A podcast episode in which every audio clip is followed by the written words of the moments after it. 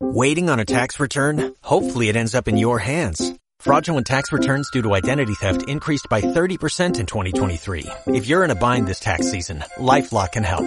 Our US-based restoration specialists are experts dedicated to helping solve your identity theft issues. And all LifeLock plans are backed by the Million Dollar Protection Package. So we'll reimburse you up to the limits of your plan if you lose money due to identity theft. Help protect your information this tax season with LifeLock. Save up to 25% your first year at LifeLock.com slash aware.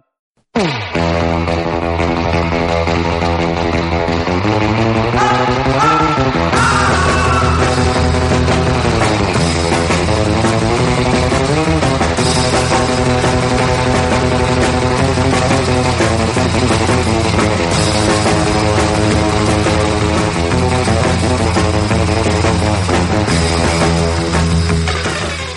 Muy buenas, Disney maníacos en streaming. Sed bienvenidos, amigos del fanatismo de lo ficticio. El programa de hoy estoy es Fans Fiction en el episodio número 5 de esta séptima temporada, el 158 en total. Llevamos 5 y a mí me parece que llevamos más, ¿eh?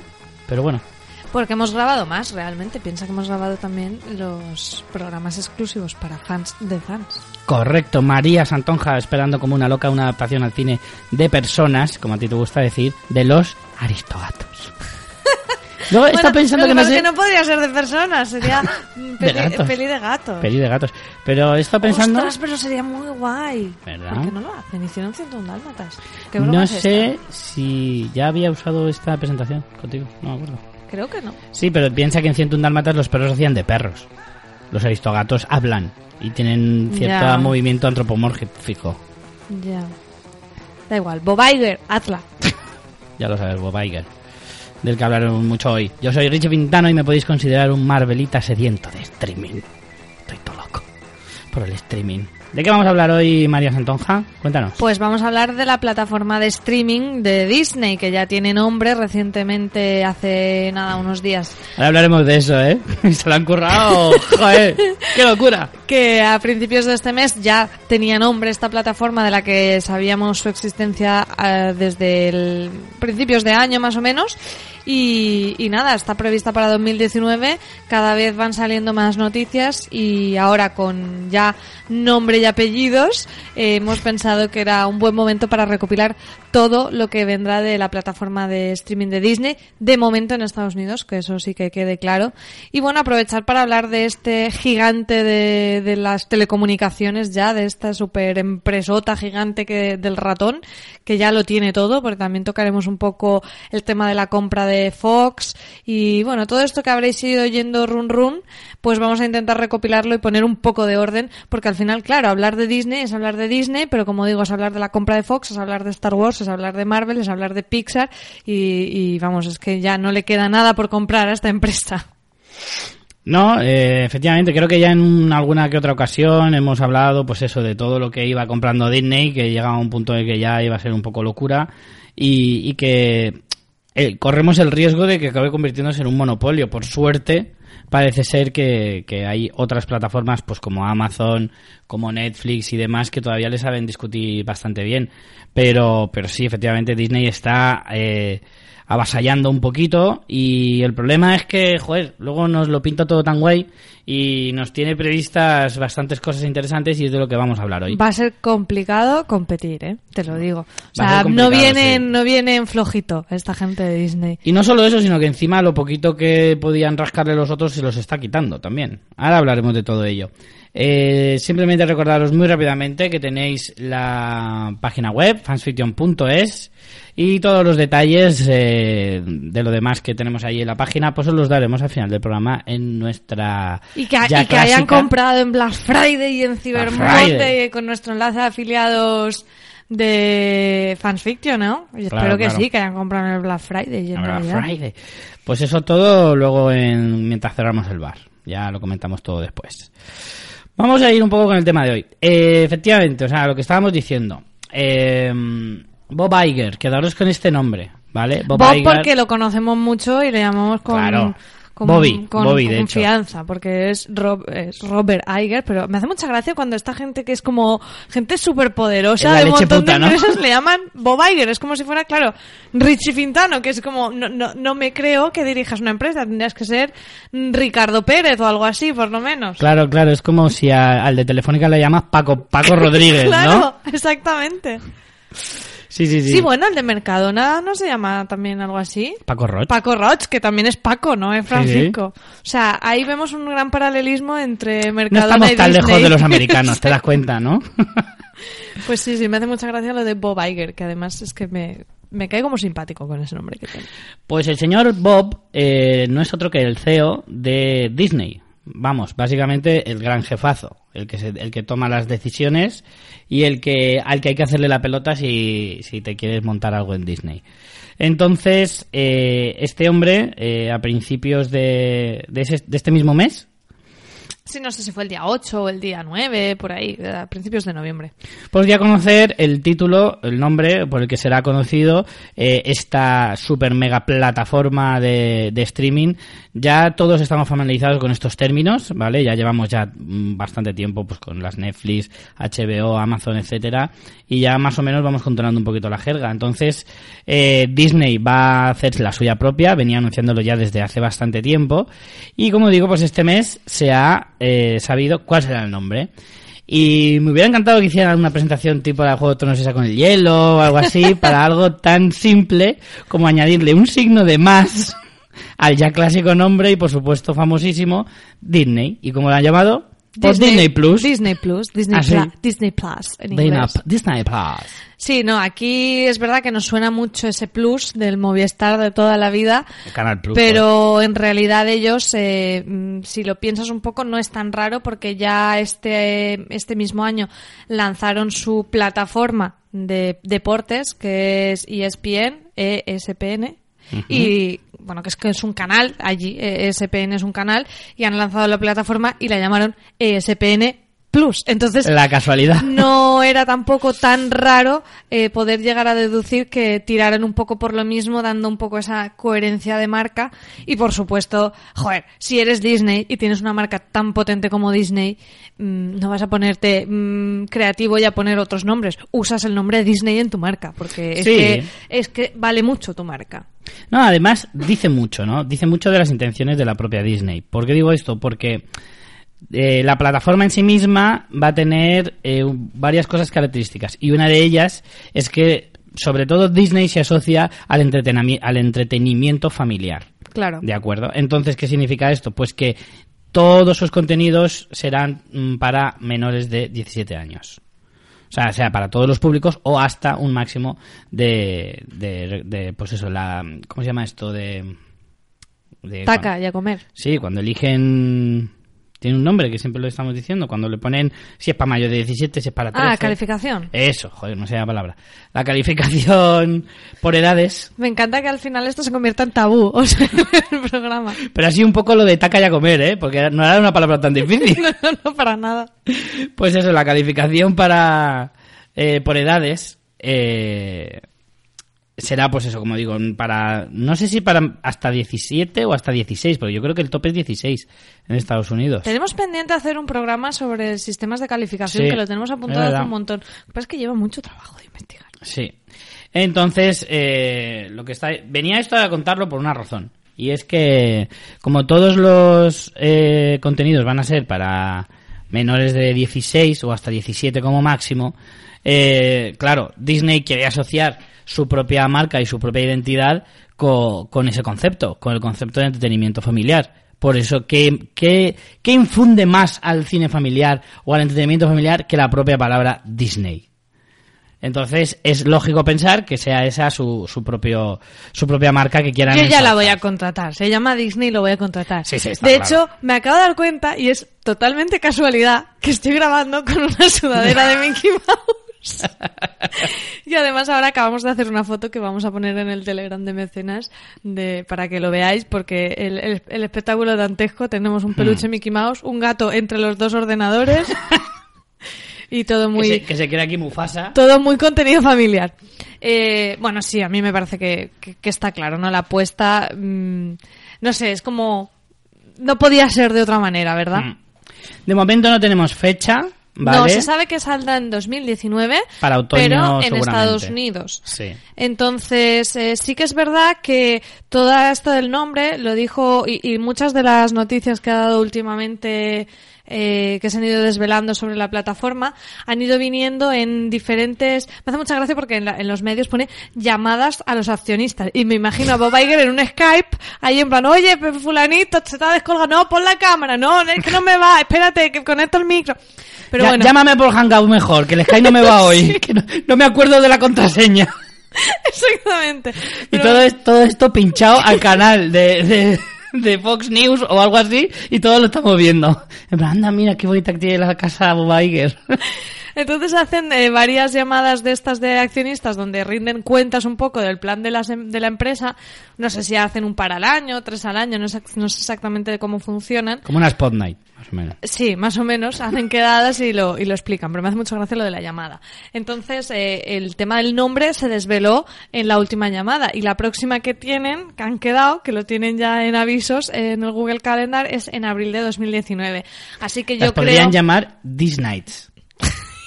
¿No? En vez de Pod Nights y, y Nights. this- eh, ¿Eh? Sí, a ti, a, ti, a ti se te puede haber ocurrido lo de Disney Plus también. Sí, sí, sí, desde luego. Me- se me habría ocurrido algo mejor, ¿eh? ya te lo digo. Vamos. Entonces, sabiendo que la próxima, el próximo evento para inversores es en abril de 2019, entendemos que no creo que la plataforma salga antes, así que sí que No. podría ser para, para otoño de 2019. Se sabe solo que es 2019, el resto son especulaciones, y que saldrá en Estados Unidos, pero que sí que ha afirmado Iger que tienen vocación internacional.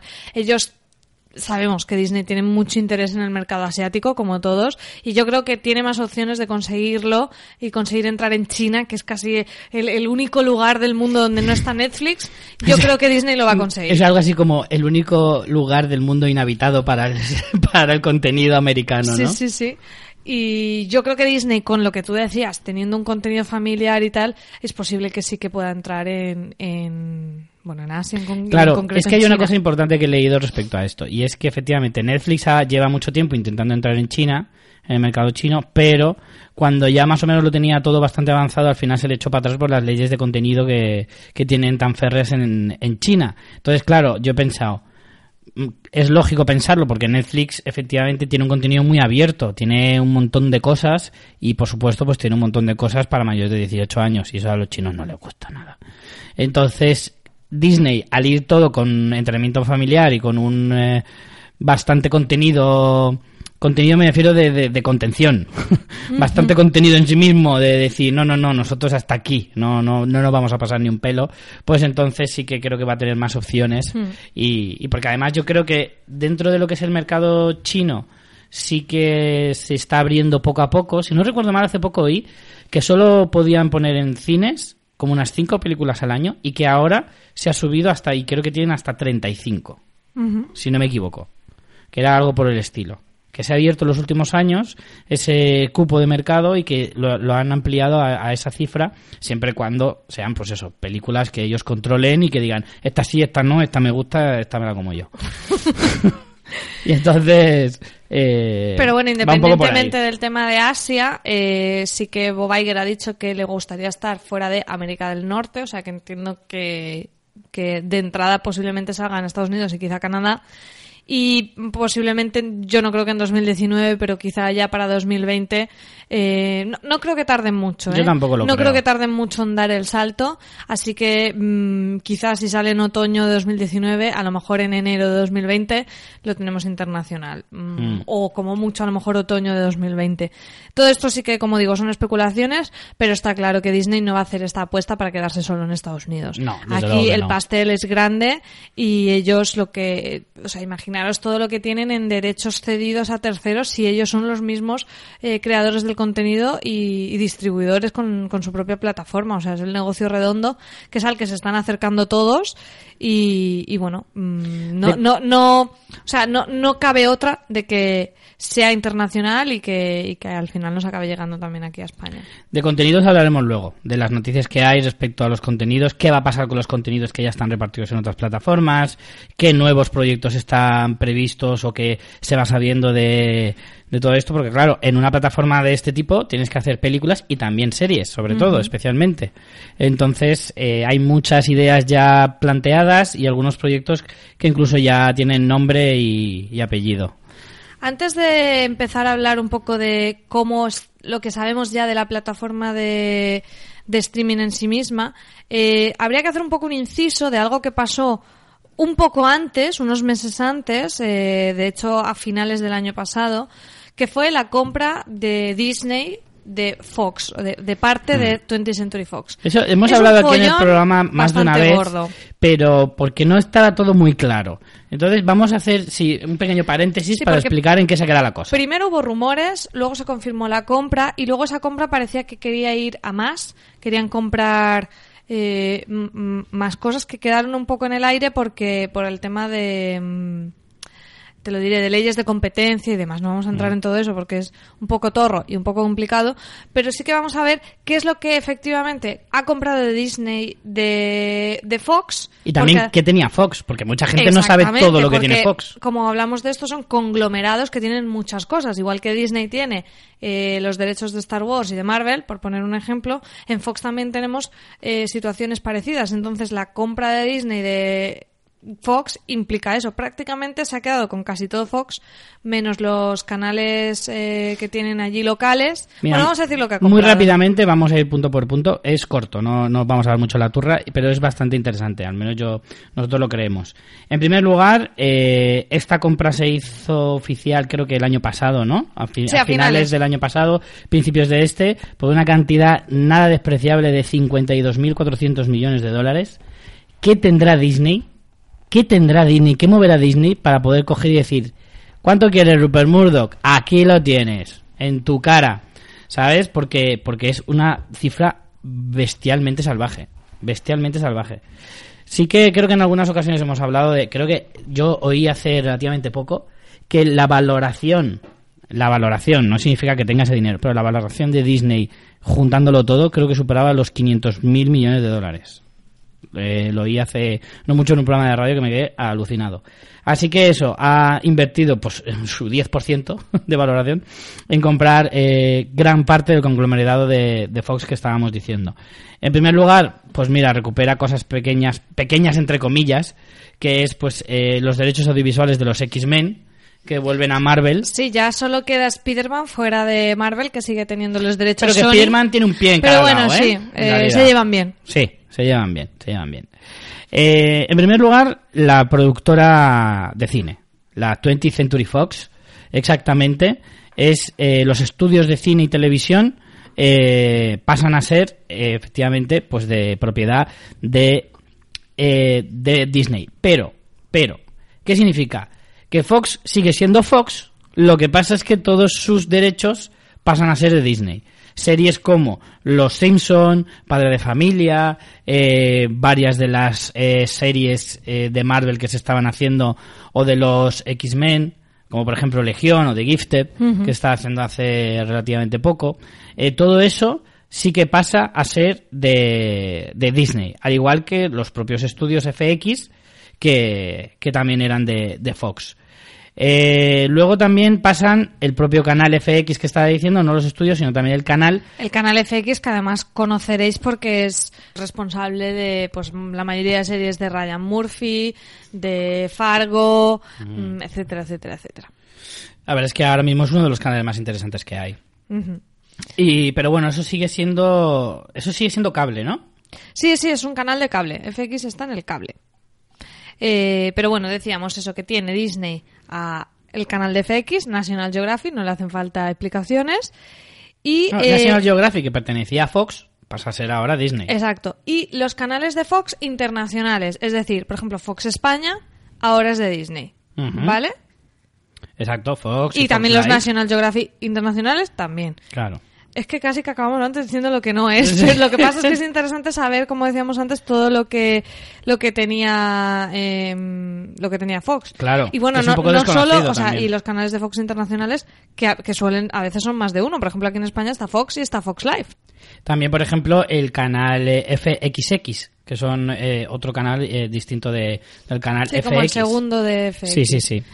Y esto, bueno, esto es... eh, Eso sería un poco en cuanto, eh, repasando, en cuanto a la productora y canales, digamos, de cable. Mm. Después, más cosas. Más plataformas de streaming. Plataformas, tenemos Sky, que, bueno, en España ha entrado hace relativamente poco, pero que es súper potente en Reino Unido, también está en Italia, también está en Alemania. Pues Fox era propietaria del 39% de Sky, con lo que ahora significa que Disney es propietaria del 39% de Sky. Y esto es la parte que digo que Fox intentaba comprar el 61% restante, pero la verdad que, si te digo la verdad, creo que la cosa sigue ahí porque tenían Sí. problemas por el tema de competencia. Sí, de momento está un poquito en el aire, ¿vale? No sé si conoceréis Sky. Sky es más conocida por ser, pues eso, como una especie de, de, de Netflix, pero más suave en, en Inglaterra, ¿vale? Pero que sí que es cierto que en Inglaterra es súper potente y a lo mejor en otros países, pues como decías, de Italia, Alemania y, y, y demás.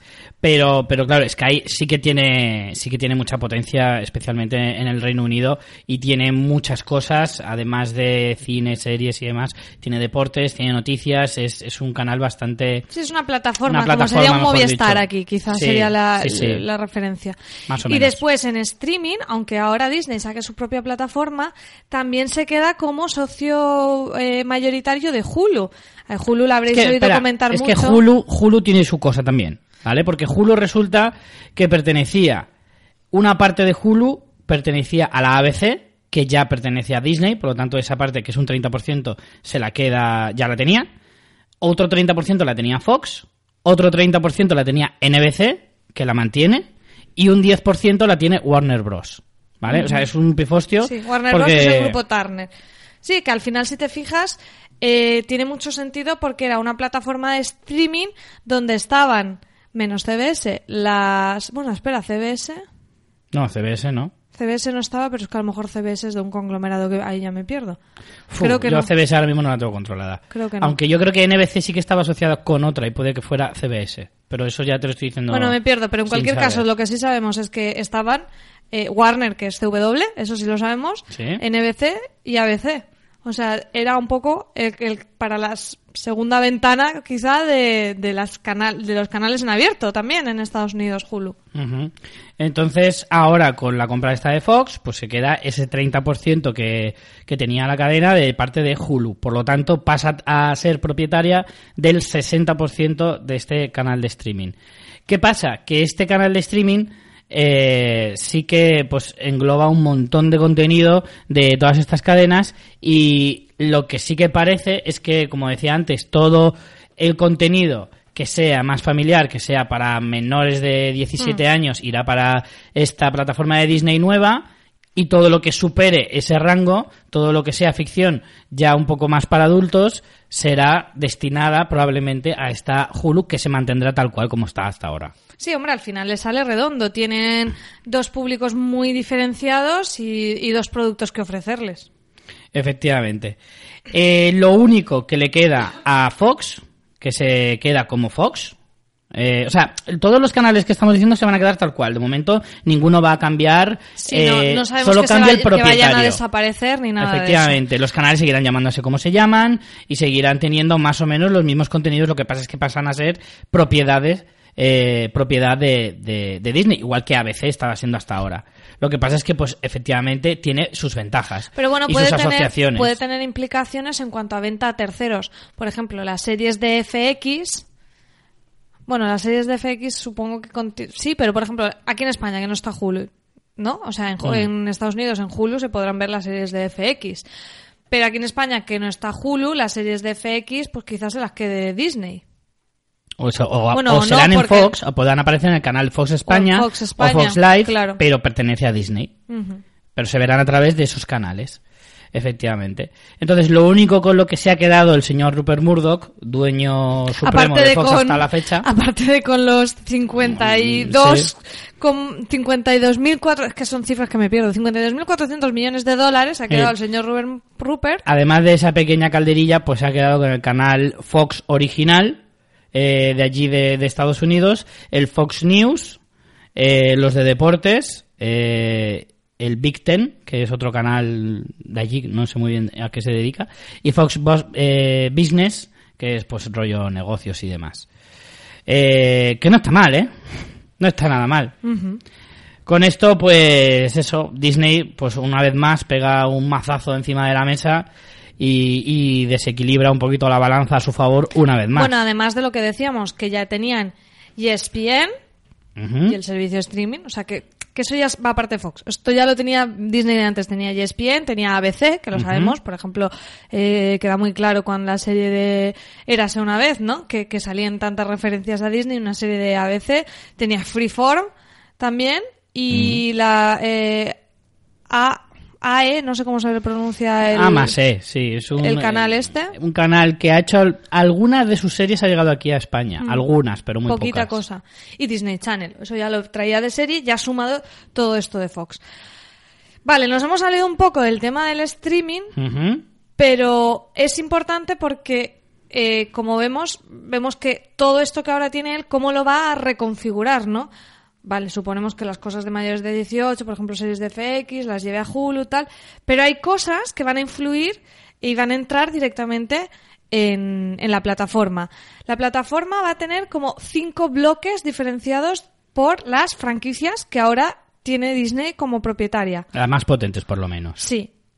Y curiosamente, esto eh, se podrá ver como bloques de contenido, pero también permitirán cierta configuración de la apariencia de, de la aplicación.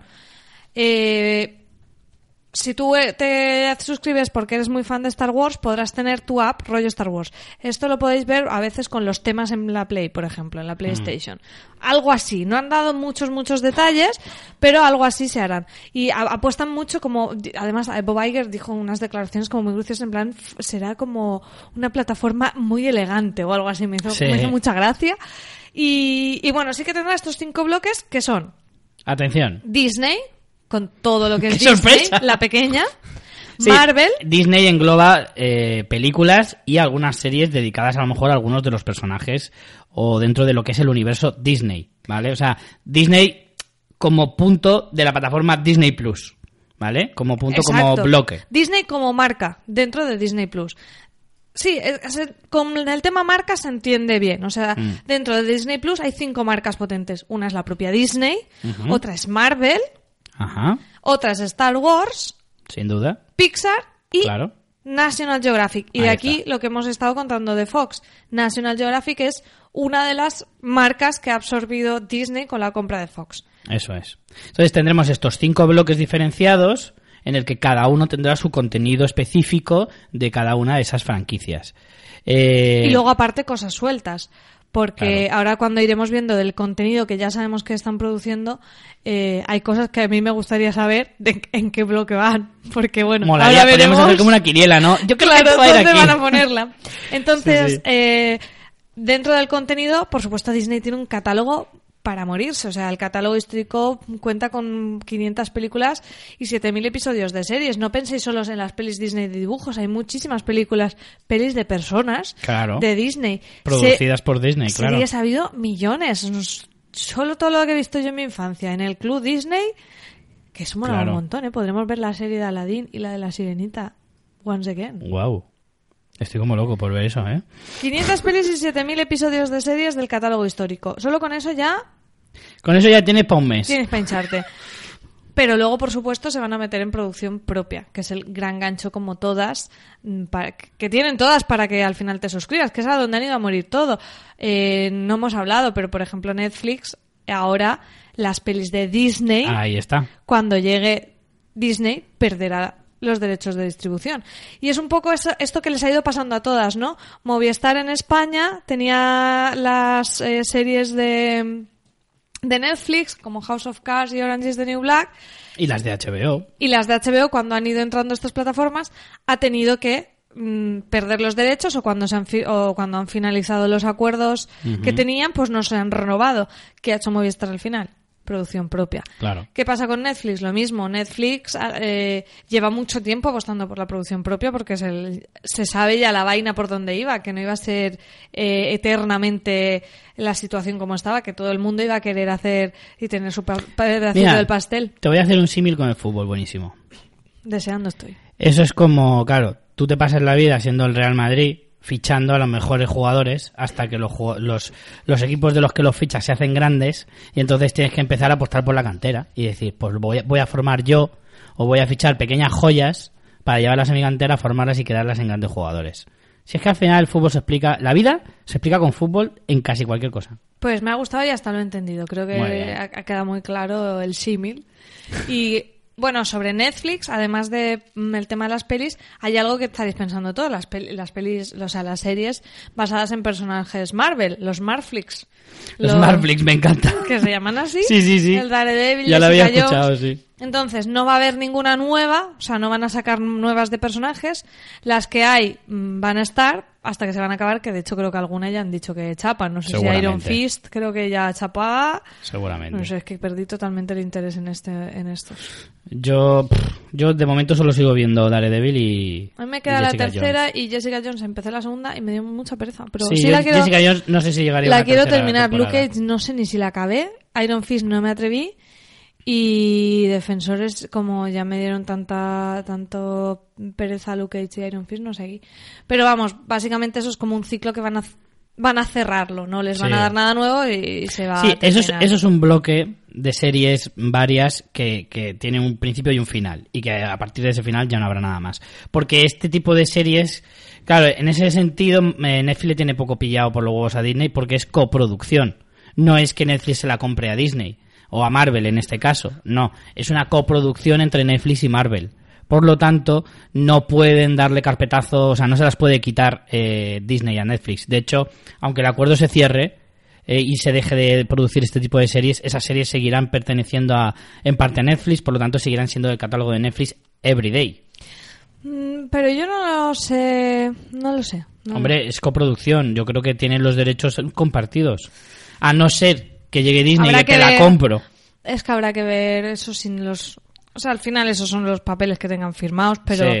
pero vamos, que es algo que está un poco en el punto de mira por este tema. Sí que es verdad que yo ya, aunque solo sea por orgullo, o sea, ya hemos explicado muchas veces el- la problemática que tuvo Marvel en los 90 y que tuvo que vender muchos de los, su- sus derechos y esa es la razón por la que eh, Spider-Man está en Sony, X-Men estaba en Fox, etcétera, etcétera.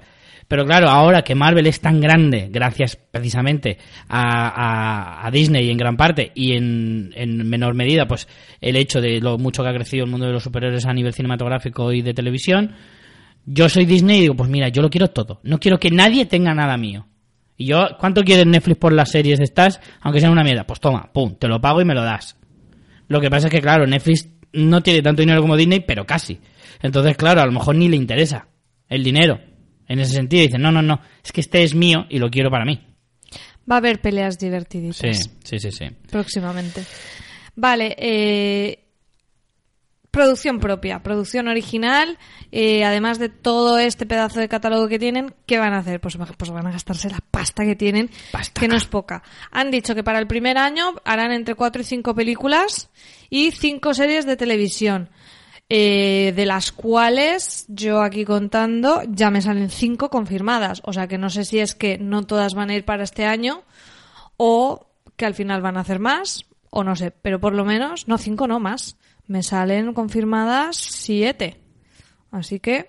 mm, A lo mejor son cuatro o cinco películas previstas para ese, o sea, es decir, previstas para esa plataforma, pero otros proyectos que ya estén en marcha, por ejemplo, se sabe que Toy Story 4 está en marcha, que Frozen 2 está en marcha. No, pero eso va aparte. No, no, a ver, claro, no, no, es que lo que estoy diciendo es para esta plataforma.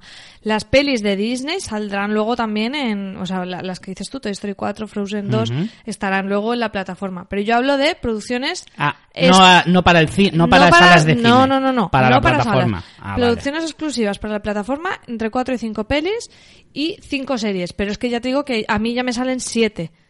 ¿Pelis o series? Series confirmadas hay 7. Lo que pasa es que no significa que las 7 vayan para 2019. Claro. A lo mejor algunas no van. Algunas de las potentes tienen que ir porque son el enganche también para los suscriptores. Después de presupuesto han dicho que, que el- cada serie, más o menos de unos 10 episodios, tendrá un presupuesto entre 25 y 35 millones, que se dice poco. Pero es que aún así... No por que- episodio, ¿eh? 25, No, no. 35 para, Para una serie- para una temporada de 10 episodios. Exacto, para una temporada de 10 O sea, episodios. una media, que no necesariamente tiene que ser equitativa, pero una media de 2,5 o 3,5 millones por episodio, que si lo piensas, no es tanto, ¿eh? No, pero es que No luego es se han- se- ellos han puesto el asterisco y han dicho, pero para las series más potentes, mm, hasta, 100, millones, que se dice. Por mm, temporada, pronto. ojo, ¿eh? Mm. Que es más es el presupuesto que estaba teniendo Juego de Tronos hasta ahora. O otras series de más o menos del mismo nivel. A ver, digo que no es tanto en el sentido de que 2,5 o 3,5 millones, dependiendo de si, por ejemplo, coges a una gran estrella, le tienes que pagar un pastón para hacer una serie y ahí se te va mucho del presupuesto. Si la serie es al final, eh, por ejemplo, una comedia de situación, evidentemente pues no necesitas mucho presupuesto, pero a poquito que le des algo de fantasía o algo así, siendo Disney, pues cabe pensar que podría ser, el presupuesto se te dispara. Entonces, esto es una aproximación, yo creo, que te dicen para las series así a lo mejor más eh, no tan ambiciosas, como decías, y que luego pues que, que hay margen hasta los 100 millones máximo para, para series que a lo mejor sí que quieras un poco posicionarte en ese nivel, pues eso digo, de rollo Juego de Tronos o, o algo por el estilo. Que no necesariamente tiene que ser de ese rollo, pero que sí que sea tan Sí, ambiciosa como, como esa tal vez. Y bueno, ya han desvelado, como digo, eh, aquí mm, contando con los dedos me salen siete.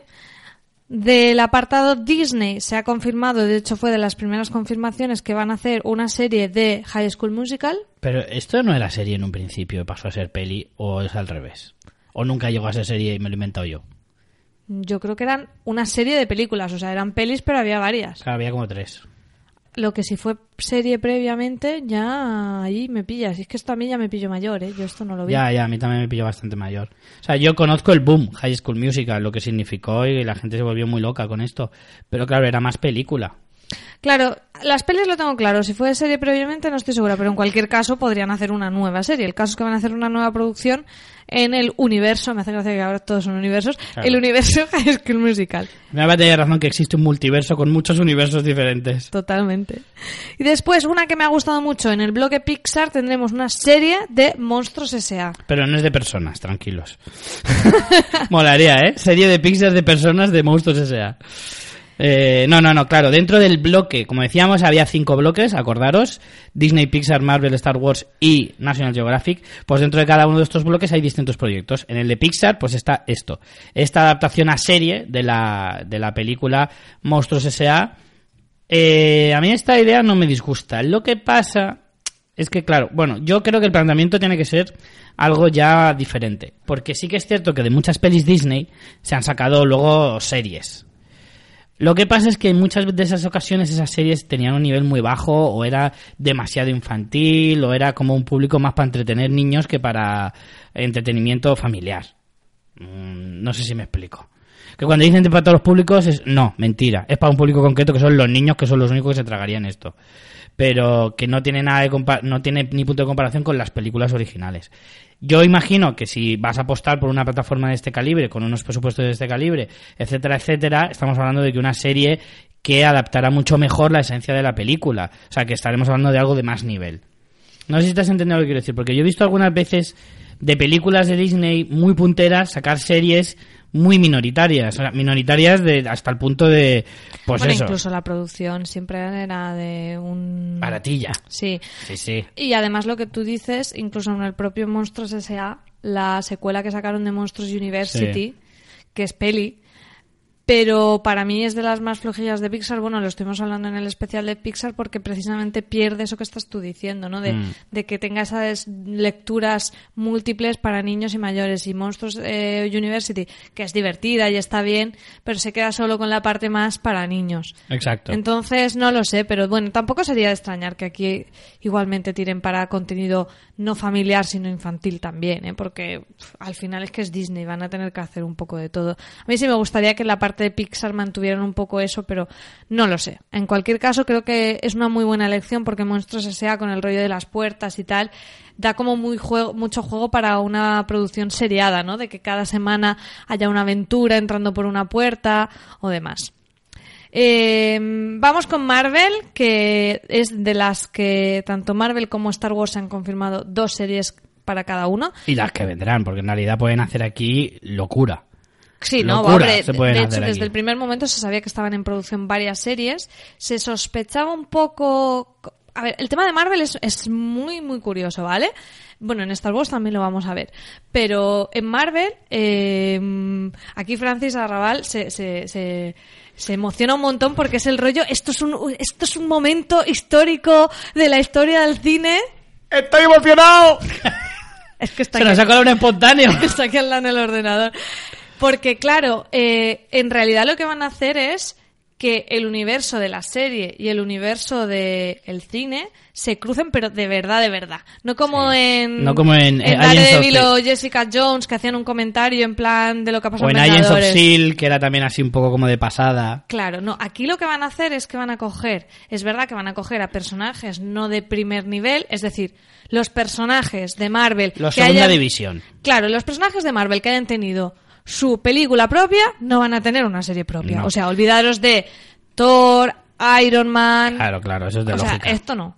Pero, pero- están esos personajes que son molones, pero que no dan para peli. Exactamente. Entonces, ¿de quién tendremos serie confirmada? Bueno, y ojo, cuidado, con los mismos actores Ahí del está. universo cinematográfico. Por eso Francis le emociona tanto, porque es como un cruce cine-televisión, pues proba- probablemente de los de la sinergia más grande que hemos visto a día de hoy. Porque, porque sí, mm, la, la serie de Aladdin que decía yo que hacían en el Disney Channel con la peli estrenada en los cines, pues como que no es lo mismo, ¿vale? Pues no. Pero que te hagan una, una serie confirmada, como digo, sobre Loki con Tom Hiddleston como protagonista, pues mm, Claro. no es moco Aquí, de pavo. Mira, para que veáis un poco la comparativa. O sea, ¿qué hace Warner con sus superhéroes, que son los de DC? Ya ha dicho por activa y por pasiva que no va a mezclar los universos de las series, porque se- series Warner tiene un montón, tiene Supergirl, tiene eh, Arrow, tiene eh, The Flash, y ha dicho por activa y por pasiva que no va a mezclar sus universos con el, con el del cine. Tanto es así que hasta el actor Sí, de, distinto. de, de Flash es diferente tanto en un universo como en otro. Bueno, pues esto es lo que Marvel no va a hacer. Marvel sí que va a apostar por lo otro porque efectivamente cuesta mucho más dinero hacerlo y que te quede bien. No puedes meter actores de primer nivel en series un poquito limitadas como son por ejemplo Arrow y The Flash. Limitadas me refiero a presupuesto.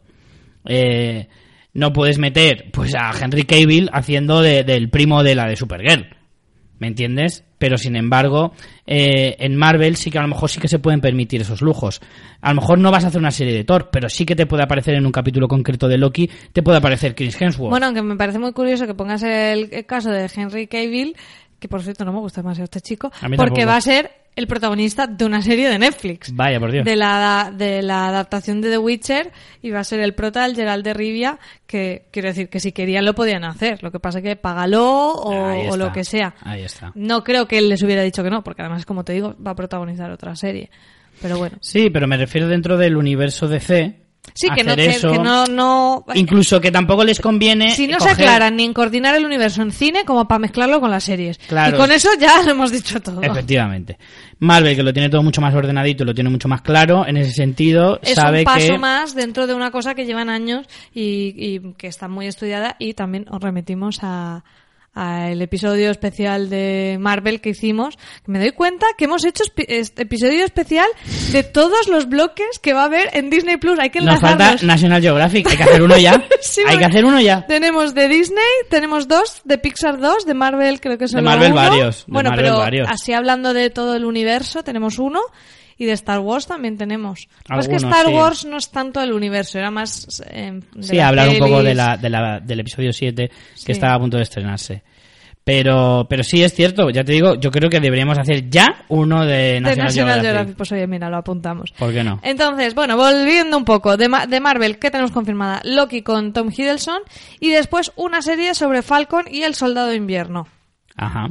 Es, este es el ejemplo, ¿no? El ejemplo de dos personajes que dentro del universo son muy guays, te pueden gustar más o menos o te pueden interesar más o menos, pero que a lo mejor no dan para peli, pero que también es una pena desaprovecharlos, entonces dan para serie.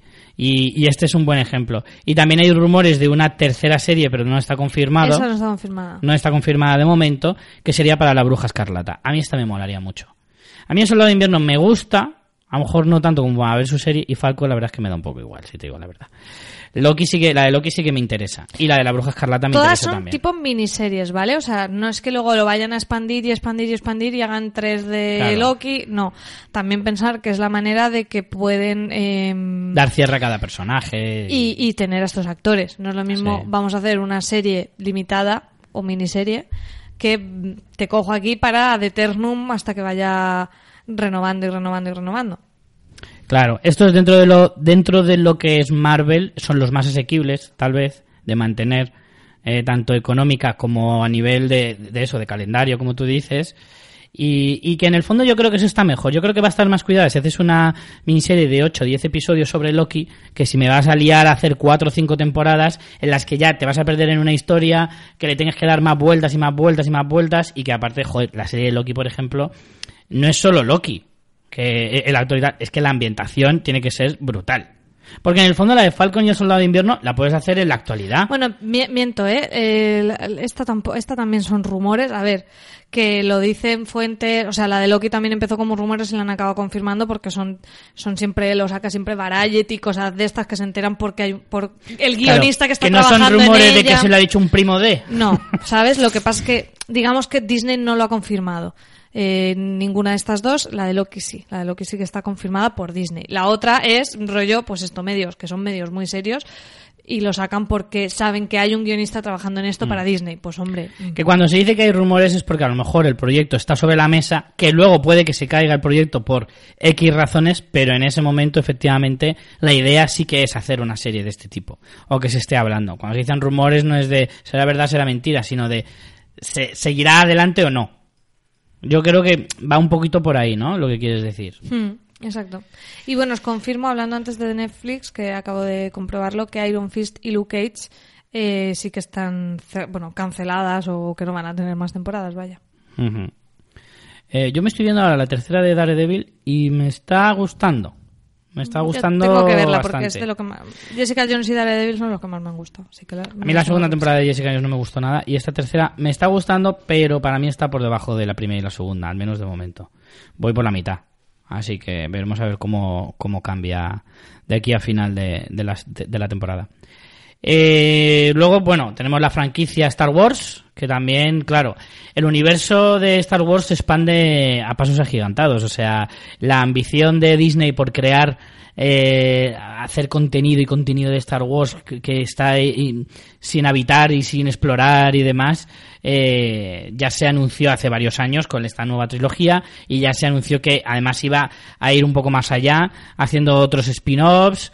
De hecho, ya se ha confirmado que va a haber, creo que, eh, del director de la segunda, bueno, de lo- del episodio 8, que es Ryan... Ay, ¿cómo se llama este? ¿Ryan Johnson? No. ¿Johnson? ¿Es Johnson? No me lo sé. No me acuerdo el nombre ahora. ¿Sí, no? Ryan Johnson. Eh, ya se le ha confirmado que va a hacer una trilogía. Lo que no recuerdo si era de... de qué era exactamente, pero que iba a hacer una trilogía entera él solito sobre otro spin-off de Star Wars que todavía no se sabía. Y, bueno, ya sabemos la historia de Han Solo y, en este caso, pues que van a, a expandir muchísimo ese universo y también lo van a, a hacer a través de series, no solo películas. Entonces, la primera tiene muy buena pinta y la segunda puede que incluso más.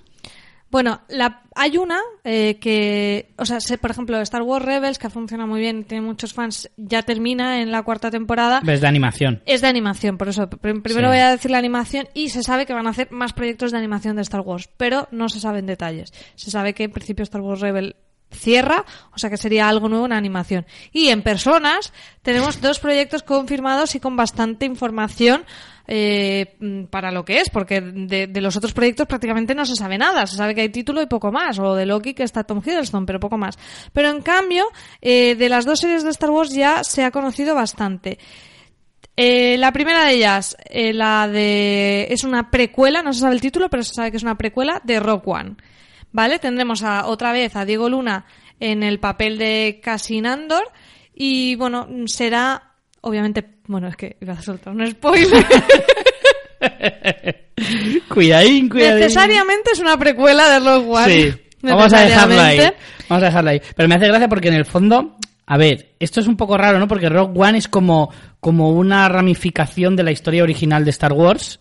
Sí, yo creo que con esta quieren hacer como... Esta es la, el- la, la precuela de la ramificación. Es la precuela del spin-off de Star Wars, te cagas. Van a hacer como un poco como lo de Solo, ¿no? Como la, la, la historia de Han Solo un poco, por lo mismo con este, con este personaje interpretado por Diego Luna.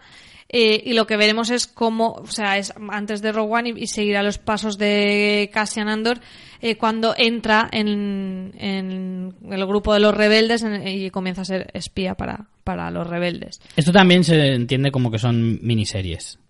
Uy, esto ya ahí, ahí me pillas. No tengo claro que las de Star Wars sean miniseries, o por lo menos no, no, mm, No necesariamente. no lo he leído específicamente. Así como con Marvel siempre están hablando de series limitadas de personajes Marvel, lo remarca mucho. En Star Wars no lo he leído, que no quiere decir que a lo mejor no lo sea, ¿eh? pero en principio yo creo que las de Star Wars van por otros derroteros. Bueno, yo creo que, ¿ves? En este sentido, a diferencia de lo de Marvel, eh, creo que sí podría encajar más una serie más continuista. Sí, es yo decir, creo que también. que una serie, por ejemplo, esta que estamos definiendo de Rock One, igual sí quedaría para es una mejor aventura espacial, puedes dos, hacerle... tres, tres, cuatro temporadas Claro, perfectamente. haciendo de espía por ahí, pues puedes contar lo que quieras. Y ahora mismo la, esta precuela de Rogue One está eh, desarrollándose el guion y empezará a producirse a principios de año. Entonces, por ahí vamos, ¿no? O sea, por ejemplo, esto sería, alguna de las series de Star Wars tiene que estar lista para cuando salga la plataforma. Hombre, claro. Si empieza la producción a principios de año, no es descabellado lo que tú estabas diciendo de que la plataforma salga, pues eso, o, o para verano o más Yo para creo que más otoño. Ten Me en cuenta que la- como la temporada televisiva empieza en otoño, es un buen momento para comenzar. Yo creo que es como muy, muy, además como pocos meses antes de Navidad, para que así en Sí, Navidades puedas hacer también. mucha promoción y darle un empujón sí. ahí a saco. todo apunta a eso. A mí me porque es lo que te digo, si esto está en guion, la producen principios de año y para Mm. otoño para sacarla. Además, Diego Luna es un, es un actor como muy asequible, ¿no? Es un actor al que sí que podrías aguantar a lo mejor dos, tres, cuatro temporadas en una, en una serie Sí. y no tendría ningún problema. Sí, sí. Porque a ser un- es, un, es un actor conocido, pero tampoco inasumible. Claro. Porque tampoco está súper, súper, o sea, súper solicitado. Como en el caso de la otra serie de Star Wars confirmada, que es Esta The Mandalorian, sí con ¿eh? mi queridísimo Pedro Pascal Oberyn eh, como protagonista. eh, que además también ha estado en series, también ha estado en Narcos y es un poco el caso que dices como Diego Luna. Yo me veo Mm. a Pedro Pascal haciendo más de una temporada de este Mandalorian perfectamente, si de Narcos también lo hizo. Efectivamente.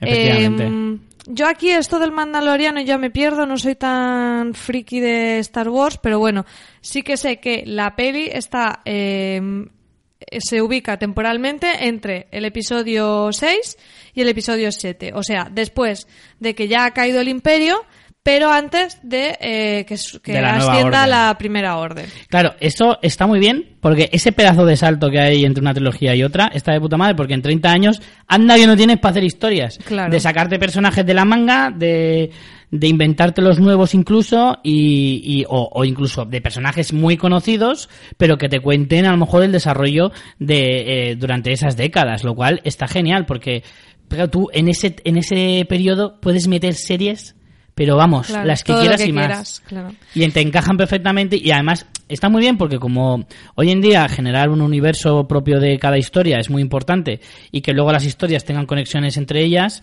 claro, si tú te vas a una precuela muy antigua es más difícil unirlo con ese nuevo universo y si te vas a mucho después lo mismo. O incluso como en el caso de Rogue One, si te desvías demasiado, pues a lo mejor luego unirlo con, el, con la historia central, que tiene que ser la de las películas propiamente dichas, eh, a veces te puedes distanciar demasiado, pero si las pones ahí entre medias, está genial porque, porque puedes coger cosas del pasado y, y anunciar cosas de, en, el- en teoría, futuro, que son la nueva trilogía. No sé si me he explicado bien. Sí, sí, no, no. A ver, al final, yo creo que Star Wars es uno de los mejores ejemplos de universo que puedes tener. Mm. Porque, incluso para mí más que Marvel, porque Marvel, por ejemplo, bueno, sí, puedes hacer historias donde no salgan como los héroes clásicos, bueno, te podrías inventar nuevos superhéroes, pero es que hasta en Star Wars podrías hacer mm, la historia de cómo viven en no sé qué luna, ¿sabes? O sea, de la gente cotidiana. Es, es igual que eh, mundos mitológicos como el, eh, los de Tolkien, ¿no? O sea, tú, a ti no te hace falta tener a un Frodo, podrías hacer una historia ambientada en la Tierra Media. Yo creo que en Star Wars tienes eso, que puedes contar lo que quieras. Y bueno, esta es sin duda la apuesta más fuerte, en mi opinión, y también el presupuesto. O sea, han confirmado estas de las que se van a gastar sus 100 millonacos de dólares en, en la primera temporada de 10 episodios. No lo hemos dicho, pero quien está eh, como showrunner, como guionista es John Favreau. Claro, John Favreau, que os tiene que sonar ya muchísimo, eh, está Por ser el muy novio de Mónica. Por ejemplo, es el, el novio de Mónica en Friends. Era el de la lucha definitiva, para que le pongáis cara. Pero ha dirigido pelis de Iron Man. eh, ahora se está metiendo de cabeza en el mundo de las adaptaciones a acción real de las pelis Disney clásicas, como por ejemplo El libro de la selva. Y ahora recientemente va a estrenar el libro de, eh, perdón, El Rey León. Eh, en fin, está, también, ¿no? está Disney a tope. No, en Vengadores El no dirige, pero produce. Bueno, aquí no, no sé si va a dirigir algunos episodios, supongo que sí. Seguramente Pero sí. además de él van a estar eh, directores. Ay, espérate. Como el, que- este que tiene nombre. Aquí lo tengo. Eh, directores como Taika Waititi, que me encanta, Hombre, es que tiene genial. nombre, tiene nombre de atracción de Portaventura. este hombre que es el director de Thor Ragnarok, y Deborah Chow, que ha dirigido eh, Mr. Robot y Jessica Jones. O sea, que no lo dirigirá todo John Favreau, pero yo entiendo que algunos, algunos sí. Y bueno, los mandalorianos, por los que estamos así un poco perdidos, que dices, me quiere sonar, pero ahora no, eh, pues lo, lo que eran Boba Fett y Jango Fett, eh, Sí. esta, esta gente que... Guerreros molones, básicamente. sí, que son un poco Es mercenarios. que si un poco cogemos a rollo. Pedro Pascal es para darle un personaje. Claro, obviamente. claro. O sea que esta tiene 100.000 de hype. mucha pintaza, mucha pintaza. claro, claro, es que, joder, es cierto, si lo juntas todo, tienes una historia guay, Pedro Pascal de protagonista, John Favreau en la producción, mm, directores de primer nivel. Taika Waititi dirigió Thor, eh, Thor Ragnarok. Lo he dicho. Ah, lo has dicho, perdón. Eh, o sea, quiero decir que está ya dentro de, del, del círculo de amiguetes de, de, de Disney y Marvel. eh, y encima, pues eso, le pones presupuestazo. pff, es que evidentemente esta será una de las series eh, más esperadas de, de probablemente el año que viene, sin lugar a dudas. A mí lo que me preocupa es que si, por ejemplo, Disney, la plataforma Disney Plus, vamos a empezar a llamarla como Dios manda, eh, llegará a España, pero vete tú a saber cuándo, a lo mejor 2020, a lo mejor, o a lo mejor no. Este tipo de series, ¿dónde mierda las vamos a No, ver? la- no creo que las vendan porque es como... O sea, si ellos ya tienen el plan de internacionalizarlas, no van a venderlas para en seis meses estar. Yo Pues es que vamos creo... a tener que hablar con el señor Mirindo y que nos explique cómo piratear para cogerse una suscripción a Estados Unidos. Claro, con las cosas estas que yo nunca... Los VPN... ¿se Claro, que así? él sabe para porque él ha tenido Hulu un montón de tiempo Sí. y esta gente No, y- que se sabe mover en esos Valen en, en- TJ. esa gente que yo me lo imagino negociando en un callejón diciendo a ver dónde pongo el VPN con un señor con gabardina que te lo explique Hombre, sí, la verdad que sí, porque no vamos a esperarnos a que llegue aquí Disney Plus para ver esto. en el parking del Carrefour ahí. Pero dime ¿qué, cuál, cuál es la clave Johnny y le preguntas a me dice, tengo un tío sabes lo típico de tengo un tipo que, que me consigue estas cosas Pero bueno, eh, he dicho que el Mandaloriano es la serie con más hype, pero no es verdad. No, es no, la es siguiente. cierto, Es, es la cierto. siguiente. La última de la que vamos a hablar, esta sí que vamos. Esta deberían coger, no a Pedro Pascal, tendrían que coger al original para hacerla. Señoras y señores, el titular lo dice todo. Disney prepara una serie sobre la vida de Julio Iglesias. ¡Vamos ahí! ¡Bravo! Pero es que además está basada Ya en era hora. las memorias que hizo el representante con el que acabó fatal. O sea que va a haber mandanguita Genial. de la buena. Y esto viene un poco porque sabéis que Netflix hicieron la de Luis Miguel y lo petó máximo, que yo no la he visto, pero que dicen que... Qué pelazo. Que, que maravilloso. Solo te diré qué pelazo. Yo tampoco la he visto, pero he, he visto las promociones y algún póster y alguna historia y madre mía, qué pelazo Luis Miguel. Trece episodios de la vida de Julio Iglesias. eh, es que no, es que a mí esto me dejó mm, catacroquet Flaseado, ¿no? O sea, to- totalmente. Pero es que esto es muy loco porque se nota también lo que hablábamos del mercado asiático, pues también aquí están haciendo una mirada a todo el público latino que tienen, porque es lo que te digo, Netflix con Luis Miguel. Pero es que Amazon va a hacer una de, de Maradona también. O sea Toma que ya. es que mm, es, es muy, muy curioso todo el, el- esta tendencia con los biopics. Y a mí lo que más, más curiosidad me da es la serie de Julio Iglesias, ¿en qué bloque va a ir? ¿En Marvel? ¿En ¿Quién, Pixar? quién la va a interpretar? No, no, no. ¿En Pues Disney? Está claro, ¿En National? Geographic. ¿Star Wars? Perdona que te diga, va a ir en National No, hombre, Geographic. está clarísimo porque además National Geographic, recordemos que se metió también en la producción de series recientemente con este Con Genius. con sí como me sale con la serie antológica de Genius cuya primera temporada era sobre la vida de Einstein la segunda de Picasso. de Picasso por cierto solo vi el primero de la primera y me- no me gustó demasiado Yo es que he leído críticas un poco fuleras, entonces no me ha convencido mucho y ni, ni llegué a ver ninguno.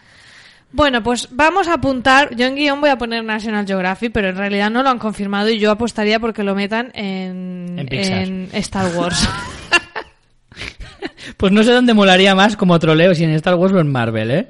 Si te digo la verdad, no sé en cuál molaría más. Eh, también yo no sé Yo si fuera de coñas, me interesa mucho esto. Te lo digo en serio, porque a mí Julio Iglesias me cae muy bien. Y voy a decir una cosa aquí de, Y se- Papuchi. de señor... Bueno, Papuchi ya me flipa. Pero de señor total, su música me encanta. De verdad, me encanta Julio Iglesias. Porque es que mis padres mm, escuchaban Julio Iglesias a tometer como si fuera bacalao los fines de semana por la mañana, ¿sabes? Y, y en plan super chinado mis padres ahí, ñi, ñi, ñi, Julio, vamos, dale.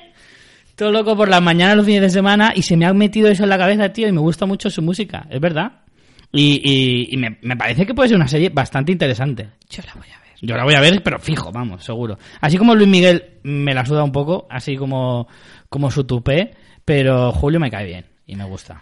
Pues como digo, repasando todo esto, a mí me salen, a ver, una, dos, tres, cuatro, cinco, ya me salen seis confirmadas, aparte de los rumores. Una para Disney, eh, una para Pixar, una para Marvel, dos para Star Wars y una suponemos para National Geographic, aunque Julio Iglesias podría cambiar esto que acabo de decir. Me encantaría, sería tan maravilloso. Así que todo esto, mm, hiper hype de ganas de Disney Plus. Lo que pasa es que es lo que has dicho, Golín. No había pensado en eso, que todo esto estamos como, qué guay todo. Pero, eh, amigos, por ahora Estados Unidos. nos Relaja la raja porque Claro. a España veremos a ver cuándo llega. Porque es que es eso, si, si en Estados Unidos ya se, se plantea para mm, aproximadamente un año, a España igual puede llegar en dos años. Mm, difícilmente No, va a llegar no antes. creo que tarde tanto. Yo creo que en un año como mucho. Pero aún así, yo no me voy a esperar A un España año no. para ver el Mandaloriano. No me voy a esperar un Es año. que si esta- yo creo de verdad, si la reunión gorda esta por Skype que van a hacer los, los jefes de Disney. Eh, va- Capaz que salen internacional de primeras, ¿eh? También podría ser Sí, como- eso te iba a decir, digo, si, si esto sale, si la reunión esta Guanchi es en abril, no creo que antes de agosto o septiembre salga la plataforma en Estados Unidos, salvo que ocurra ese milagro que digas, venga, nos sacamos la chorra exageradamente y no para Estados Unidos, para todo el mundo entero. Es que en realidad si lo haces así, pegas más impacto Hombre, que si la metes solo en Estados Unidos primero. Que a lo mejor les da miedito y quieren ser conservadores y dicen, vamos a ver qué tal va y luego ya vamos a tope, lo, lo podría entender. Pero si de verdad... Pero que se den prisa, que sean Si de verdad que decir, tres mira, meses. soy aquí Disney y aquí manda mi... No, eso no lo dicen, que es No para lo menores de Ah, 17. es verdad, aquí manda mi pichica. Pues entonces, entonces sí que tienen que, que decir en Sí, todo el mundo. Si Es fuéramos que- como los del camarote los más que pusiéramos títulos así más graciosos, ese sería el título de este podcast. Soy Disney y aquí manda mi, pichica. La verdad es que molaría, ¿eh? Molaría bastante. Pero... Pero es eso. Tú piensas simplemente en el hecho de que las dos grandes que ahora mismo le compiten, que son Netflix y Amazon, están prácticamente en todo el mundo ya. No todo, pero Sí. casi. Bueno, Amazon así un poco de aquella manera, en plan, ah, pues si eso Sí. ya te pongo subtítulo, te pongo audios en latino, la Sí. interfaz en inglés, Así como me salgo un poco los huevos, pero bueno, estoy. pero está. Y Netflix también está, no, en- no está en todos los países, está en algunos concretos, pero... Bueno, está Pero en sí en todos menos bastantes. China y dos sitios más. Es que Claro. creo que está en todo el mundo. En fin, todo en, esto en ha sido... Andorra está. ¿Ves? Y en Vaticano. Eh, esto ha sido todo de la plataforma Disney Plus, pero antes de terminar, vamos a cerrar el bar con los que os queráis quedar un ratito a tomaros la última. Ahí está.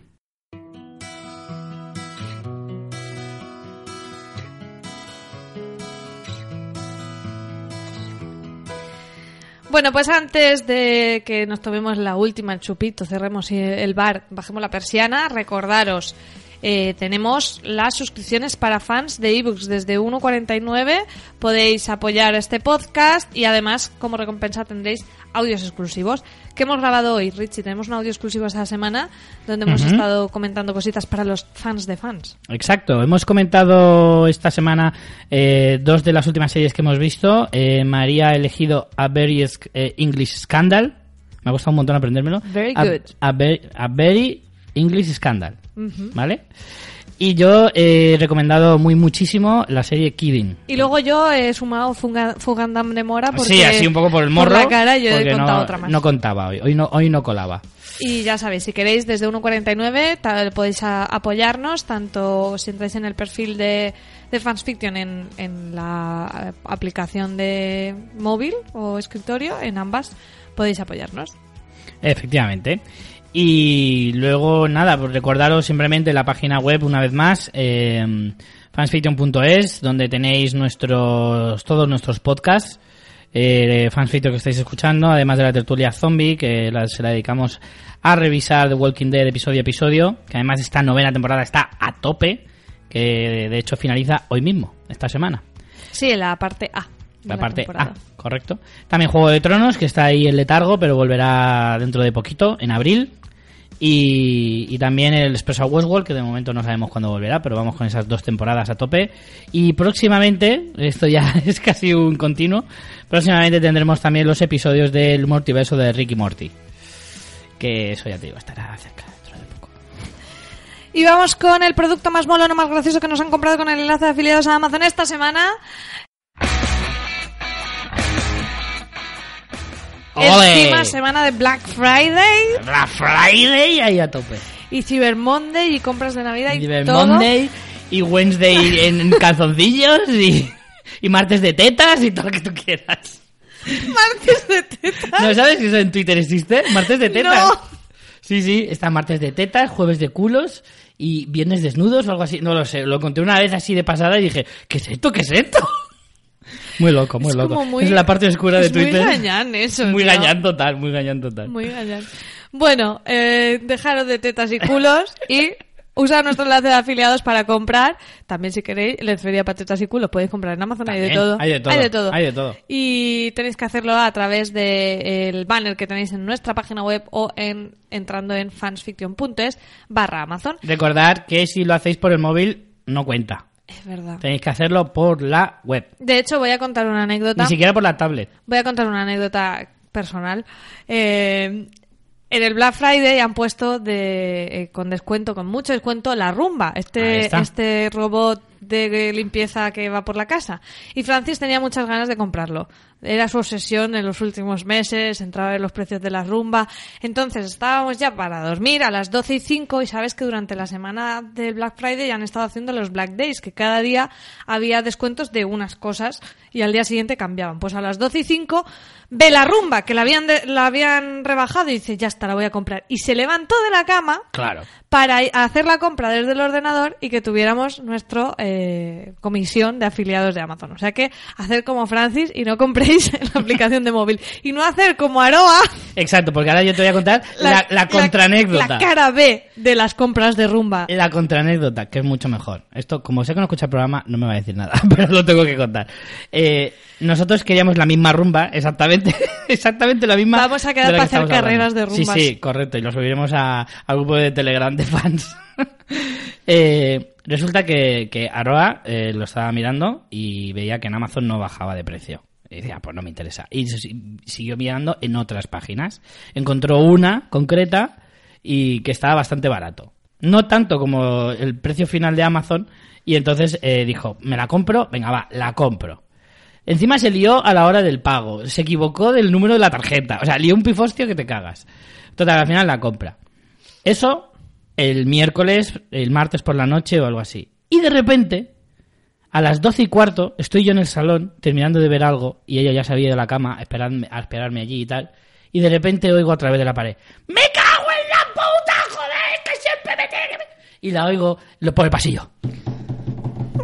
Hasta el salón. Y cuando abre la puerta, desaforada, me dice: Amazon la baja de precio, cojones, me cuesta 100 euros más barata. Total, que tuvo que anular el pedido de la otra página y pedirlo con el Amazon. Y encima, la muy monger va y me compra el, el esto con el móvil. Por eso lo he dicho, no lo hagáis por el móvil. Tenéis que hacerlo por la página web. Y el truco, guardaros el enlace Ahí está. en, las, en, la, en los bookmarks, en los favoritos, os lo guardáis ya con el mm, esto de afiliados de Amazon nuestro enlace, y ya, claro. sí, así no se os olvida. Exacto. Bueno, pues a ver, han comprado muchas cosas. Han comprado zapatillas de deporte, afeitadoras. eh, ¿Qué te has comprado tú con el enlace de afiliados en este Black Friday? Yo he comprado un regalo para Reyes, que no voy a decir porque si escucha a la persona del programa, pues ya lo he fastidiado. Y he comprado eh, esto, la, bueno, la rumba. Y ya está, porque luego me, he comp- La Roma catalana. me he Oh, comprado los AirPods, pero los he comprado en otra tienda. Un detalle súper guay. Si metes rumba en Amazon, los cinco primeros enlaces te sale el electrodoméstico y a partir del sexto te empiezan a salir discos de Peret. Solo para que lo sepáis. Pero es que rumba con dos os, si no te lleva Da la igual, confusión. también te lleva. También te sale los discos de Peret. Por si acaso. Que de hecho yo le dije a Aroa que le teníamos que poner nombre al rumba. La vas a llamar rumba que es muy soso. Y era o rumbita, para que sí, cada vez que diga ay mi rumba, rumbita, carariruri. o yo le había dicho Peret, el rey de los rumbas. También. Yo he dicho que cualquiera de los dos me vale. Peret está guay. Peret Me mola. gusta. Pon el Peret. Lo que pasa es que- aquí hay una heladería que se llama Peret y nos vamos a confundir. Sí, cuando, cuando habléis de helados o de pasar el polvo, seguro que os confundís. Exacto. Yo me he comprado unos discos, unos discos no, unos cascos inalámbricos eh, que me robaron en las JPod, por cierto, como los habían robado, me he comprado los mismos. Y eh, me he Oye, pero lo dices como si fueran en plan los podcasters y los Sí, sí. oyentes son muy peligrosos. Claro. Son gente chunga, entonces te arriesgas a eso. Eh, y me he comprado un cargador Pero que no, desmiéntelo, No, no, que te no- robaron por la calle. Ni miento ni confirmo. Ni desmiento ni confirmo. Qué liante. Yo lo dejo ahí en el aire. Eh, y eh, un cargador inalámbrico para el móvil. Eso es lo que me he comprado. Y no me he comprado nada más, ¿no? Creo que no. Yo es que en Amazon eh, la rumba que se ha comprado en casa y luego pero me he comprado por ahí los AirPods y luego me he comprado cremas y cosas en una parafarmacia online, o sea que tampoco Pero no era de, no, de Amazon. No era de Amazon. No, cosas de Amazon. Pero es que no estaban en Amazon lo que me quería comprar. Vale, Bueno, y- los AirPods sí, pero más caros. Producto más molono. He traído dos. guay. Uno muy adecuado que es la peli de Rogue One en Blu-ray, que es que vas a flipar el, precio al que está, ¿eh? A ver. A 6.59 el Blu-ray. No te creo. De Rogue One. Pero a 4.94 el DVD. O sea, nadie quiere esta película porque ¿qué está pasando aquí? Qué fuerte. De hecho, mira, ahora mismo eh, la podéis comprar a ese precio, pero no te la mandan aún porque se han agotado. O sea, se ve que es que está todo el mundo a lo loco aquí comprando Rogue One. Claro. Pero bueno, alguno de nuestros oyentes la ha comprado con el enlace. Y luego otra cosa que me ha gustado mucho, que, me- me- que no sabía que existía, que es una, un juego de Play de los increíbles, pero los increíbles hechos Lego. Claro, es que hay muchos juegos de Lego eh, con películas. Yo tengo, por ejemplo, el de Harry Potter, Ah, ese sí que lo he está visto. muy guay, y el de Jurassic Park, que ese es prestado. Y también está muy guay. Los juegos de Lego están muy chulos. Pues este, Muy, muy de los increíbles en Lego para la PS4, su precio es 59,99 y está rebajado a 39. A 39, ya está. 0-0. 0-0. Como la cerveza sin alcohol. Y pues está guay, ¿eh? Está guay. A mí los de Lego me molan. Son bastante divertidos. Y son de los pocos que se puede jugar a dobles y te lo pasas bien. Pues Y eso Que no sean de lucha. Veremos lo que sigue comprando la gente, que hoy aún es Cyber Monday, el día que estamos Hmm. hablando. Todavía, todavía tenéis tiempo. Aunque cuando escuchéis esto ya no tendréis tiempo. Bueno, pero sigue habiendo cosas en Amazon. Pero bueno, recordad vuestras compras para Navidad, para los regalos, para Hanukkah, para cualquier cosa. Oye, hay otro sitio donde pueden comprar que tenemos que recomendar, que ya podemos hacerlo, que ya ha abierto ¿Sí? sus puertas. Ah, sí, es verdad, es verdad. Pero para eso ya no lo podéis hacer ni por el móvil ni por el ordenador. Tenéis que venir aquí a Alicante. Y es efectivamente nuestro querido amigo y, y querido eh, compadre eh, Rafa Gambín ha abierto una tienda aquí en Alicante. Se llama Señor Miyagi y está en la calle Serrano número 11. Me lo he aprendido ya de memoria. Yo todo. también. Se- la calle Serrano número 11 de Alicante, eh, en, en la calle del Friquerío, de aquí de, de Alicante, eh, pues ha abierto una tienda súper molona, con un montón de cosas súper guays. Yo ya tengo mi lista mental, ya tengo mi cesta mental como en el Amazon. Yo he ido hoy, que aún no había podido ir. eh, abrió el viernes y por un montón de movidas no había podido pasarme. Yo hoy es que me he escapado y ya he ido y he hecho la compra mental de Navidades porque a todo el mundo le van a caer cosas del señor Miyagi Está claro. este año. Así que si pasáis por Alicante, acordaros de pasar por ahí. Está muy cerca de la estación de tren, así que... Hay cosas eh, súper chulas. de Hay, verdad. hay camisetas de la vida de Brian, del Frente Popular de Judea. Hay una, un cojín de la caca de Arale. Hay un martillo de Thor. O sea, es que mola Hostia, muchísimo la tienda. Madre mía, madre mía, madre mía. mm, Me pone todo burro. Así que claro. me encanta. Así que ya sabéis, si pasáis por eh, nuestra bonita ciudad, eh, tenéis que pasar por la tienda del señor Miyagi y del señor Rafa Gambín. De hecho, podríamos empezar a llamar a, a Rafa el señor Miyagi. Hombre, cierto parecido puede sí, tener, sí que la hay, verdad. sí que hay. Además, con la ancianidad eh, inherente al propio Rafa Gambín, se acerca cada vez más al ser el señor Miyagi. La tienda está preciosa. Tiene un pedazo Goku chulísimo en la, en la... que no está en venta, así que no lo preguntéis. el Goku no está en venta en el escaparate. Ir, calle Serrano 11, en Alicante. Y nada, y si, también podéis seguirle en redes sociales. Tiene Twitter, tiene Instagram y tiene Facebook. Y para terminar, vamos a leer algunos comentarios del episodio anterior. Eh, recordar que hablamos de las mejores series españolas de el momento. Y tenemos algunos comentarios, por ejemplo, el Enimeria que nos decía, Vis a Vis es maravillosa, me alegré muchísimo que la, que la retomaran desde Fox cuando finalizó en Antena 3. Eh, aunque tengo que decir que el Ministerio del Tiempo abrió ya una pequeña veda, dio un poco de pena que cada vez se iban más a sus protagonistas eh, perdón, más de sus protagonistas, pero a mí me gustó muchísimo y más cuando redu- redujeron su duración por capítulo. Eh, enganchadísima a Élite, que próximamente la finalizaré, y con ganas de empezar La Casa de Papel. Eh, ¿Qué tal llevas tú La Casa de Papel, María? Pues yo sí he hecho caso a, a los deberes que nos pusimos y me faltan solo dos episodios, que estoy esperando esta semana tener un hueco para terminármela. Me está gustando, pero no tantísimo. Le veo algunas pegas, veo que hay tramas que están un poco alargadas, que hubiera, si hubiera sido una serie de 10 episodios hubiera sido fantástica, y luego veo cosas que me repatean un poco de micromachismos que tengo para escribir un artículo que no escribiré nunca, pero mm, tengo ahí unas cuantas ideas. Para mecenas. Pues mira, un- me puedo hacer un rant de estos de me cago en... Es que no me gusta esparcir odio, pero, pero sí, Pero es muy malo guardárselo dentro también. por eso. Para eso están los mecenas, para soltarles a la mierda, A ¿no? la mierda. Pues, ¿sabes cuántos episodios de Fariña me quedan a mí por ver? Todos. Correcto. Todavía no la he empezado, pero la, la, la empezaré y la veré. Que le tengo ganas, además. Sigo con el mensaje de Nimeria que nos decía, seguía, la verdad, me alegra que hayáis hecho un programa de series españolas. Cierto que ahora se lo merecen eh, más que antaño. Y estoy encantada, porque coincido en muchas opiniones con vosotros. Postdata. Bueno, también, antaño también había. Un día podemos hacer de series españolas que hemos visto an- antes, anteriormente. Sí, peri- bueno. Periodistas, el grupo. no, no sé si no va a dar para tanto, si te digo la verdad, ¿eh? Tú es que eres un Yo es que soy así, lo siento. Postdata. En relación a lo de hablar de razas, soy estudiante de ciencias sociales. Ah, mira, qué bien. A ver si nos eh, alumbra un poco. Y en parámetros antropológicos se habla de etnia, eh, que era menos despectivo, pero se os entendía perfectamente. Abrazotes. Tiene razón, Nimeria. Es que al final, eh, Necesitamos un cursillo. como sabes, no hay ninguna intención a la hora de... Muchas veces el lenguaje puede ser ofensivo, pero no hay una intención detrás. Por lo tanto, creo que la ofensa queda anulada en ese sentido, si entiendes el contexto en el que se dice. Tal vez nosotros lo digamos incorrectamente, pero más por desconocimiento que porque verdaderamente haya un mensaje detrás de, de esa expresión. Entonces decimos raza que puede quedar mal, tiene razón, igual queda mucho mejor decir etnia. Capitana nos dice, hola, un magnífico programa como siempre. Gracias a vuestras recomendaciones le daré una oportunidad a Paquita Salas a ver qué tal. Con la única recomendación que discrepo es con la de Élite. No me gustó nada, nada, nada. La veo surrealista. Hombre, es que realismo no, no, No. no es lo que tiene. No, en, en eso no te podemos discutir.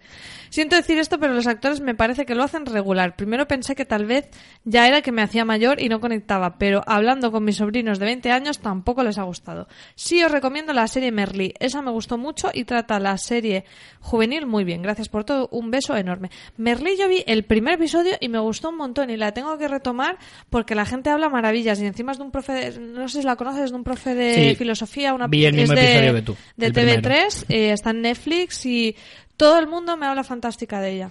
Yo también vi el primer episodio, no me disgustó, pero, hombre, me sacó un poquito el... Es que las series catalanas dobladas al castellano quedan muy mal. Pues no la veas doblada. Tienes razón, pero es que no verla doblada me da más pereza. Y... Pero si tú encima lo entiendes, no te Sí. falta ni los subtítulos. No, no, es verdad, la puedo ver sin subtítulos sin ningún problema, pero me da más pereza y tal. No, no la he descartado del todo, pero, tan- pero hay tantas cosas para ver. Vives en la que, pereza, buf, Richie. Sí, eso es cierto. Eso es cierto. Venga, el último. Belén dice: visitas, Se co- se- te lo confirmo, te lo confirmo ya. Te lo confirmo ya. Vistas y encantada. Belén dice: vistas y encantada con todas las series que habéis nombrado en este podcast. Y en relación con series españolas, aunque cambio totalmente de registro porque dejo a un lado las superproducciones, me, com- me gustaría recomendaros Mambo. Que justo ha terminado esta semana la segunda y última temporada. La podéis ver en Place, la plataforma digital de radio y televisión española. Es una comedia musical con un humor brutal, divertidísima. Son seis episodios de media horita por temporada, muy rapidita de ver. No sé si conocéis a David Sainz y su trayectoria, pero recomiendo que le echéis un ojo. Es el de Malviviendo, Richie. Eh, pero recomiendo que le echéis un ojo porque la creatividad y el ingenio que tiene es increíble. Es la prueba evidente de que con pocos recursos se pueden hacer producciones geniales. Pasito a paso, ha ido creciendo en el mundo audiovisual y estoy seguro que algún día llegará a estar entre los más grandes. Enhorabuena por el programa y seguir así. Un saludo. De hecho, yo no la conocía, pero ¿sabes por qué sé de esta serie de Mambo? Porque nos salió en el trivial de series en el que participamos esta semana. Eh, hicimos, fuimos a un bar donde hacen un trivial y normalmente es un trivial genérico, pero esta semana era de series y hicimos ahí un buen equipo. Acabamos ganando. La victoria fue muy celebrada porque el, premio era el bote de los que habían participado, bebérnoslo en el bar. Y la verdad que echamos una tarde muy, muy chula, ¿eh? ¿No te sentiste como, como, no sé, yo es que nunca he ganado nada en mi vida, entonces me sentí como pletórica. Yo estaba también pletórico porque de hecho en la, en la última ronda ganamos por dos preguntas así muy chunguitas y una de ellas la acerté yo, no sé ni cómo. Y sí, sí, la verdad es que fue genial, fue súper di- divertido, nos lo pasamos genial, lo que vino después fue todavía mejor, que es el alcohol gratis. Y, y la verdad es que fue, fue maravilloso, fue auténticamente maravilloso. Bueno, y ya para terminar, eh, podéis repartir amor y lo podéis hacer de una manera muy fácil, que es dejando vuestra reseña en iTunes. Pues, O sea, hacía mucho que no la pedíamos, ¿eh? No, por eso no nos las dejan, por eso vamos a ver Igual si es por eso. Lo vamos a hacer. Eh, si nos dejáis cinco estrellas en iTunes y nos dejáis un comentario bonito, eh, pues sabéis que nos ayudáis a que el podcast sea más visible. Eso nos ayuda mucho, porque en iTunes hay mucha gente que nos escucha y si aparecemos ahí en los rankings, pues dirán, ¿quién son estos chicos? Vamos a ¿Quién es esta gente? Y el último que tenemos es de Yo V, que dice genial y muy recomendable y nos da cinco estrellas. Dice María y Richie comentan de manera desenfadada divertida cualquier tema de televisión y series. Los capítulos de pilotos son geniales y los de temas concretos aún más. Ahora Richie me está pegando una mirada mortal porque él le está diciendo, Richie, no me apetece hacer el capítulo de pilotos este año. ¿A qué te he leído la mente? Correcto. Y yo le he dicho que precisamente es uno de los eh, programas que más le suele gustar a la gente y que es de eh, obligado cumplimiento. Así que, te guste o no, va a caer. Y de hecho, probablemente caiga eh, muy cercano en el tiempo. No me arriesgo a decir que va a ser el próximo porque mm, vete tú a saber, pero seguramente, seguramente. Bueno, pues gracias a Yo V por su bonito comentario y nada, animaros a dejarnos reseñitas también vosotros. Yo creo que se nos ha hecho un poco tarde, aún tenemos que hacer la caja y todo. Sí, sí, sí. Pues vamos a ir chapando ya, señores. Eh, muchas gracias por seguir escuchándonos programa tras programa. Y nada, nos vemos la semana que viene, eh, María, con más cositas. Esperemos que sea el de pilotos. A ver, Esperemos. venga, me voy a poner a ello, que me da mucha pereza. Pero es lo que toca, es lo que toca. Así que nada, señores, nos vemos la próxima semana. Nos escuchamos, mejor dicho. Así que sigan viendo muchas series y muchas películas. Chao. Chao. Tax day is coming. Oh, no. But if you sign up for Robinhood Gold's IRA with a 3% match, you can get up to $195 for the 2023 tax year. Oh, yeah. Sign up at Robinhood.com slash boost by tax day to get the biggest contribution match on the market. Subscription fees apply. Investing involves risk. 3% match requires gold for one year from first match. Must keep IRA for five years. Robinhood Financial LLC member SIPC.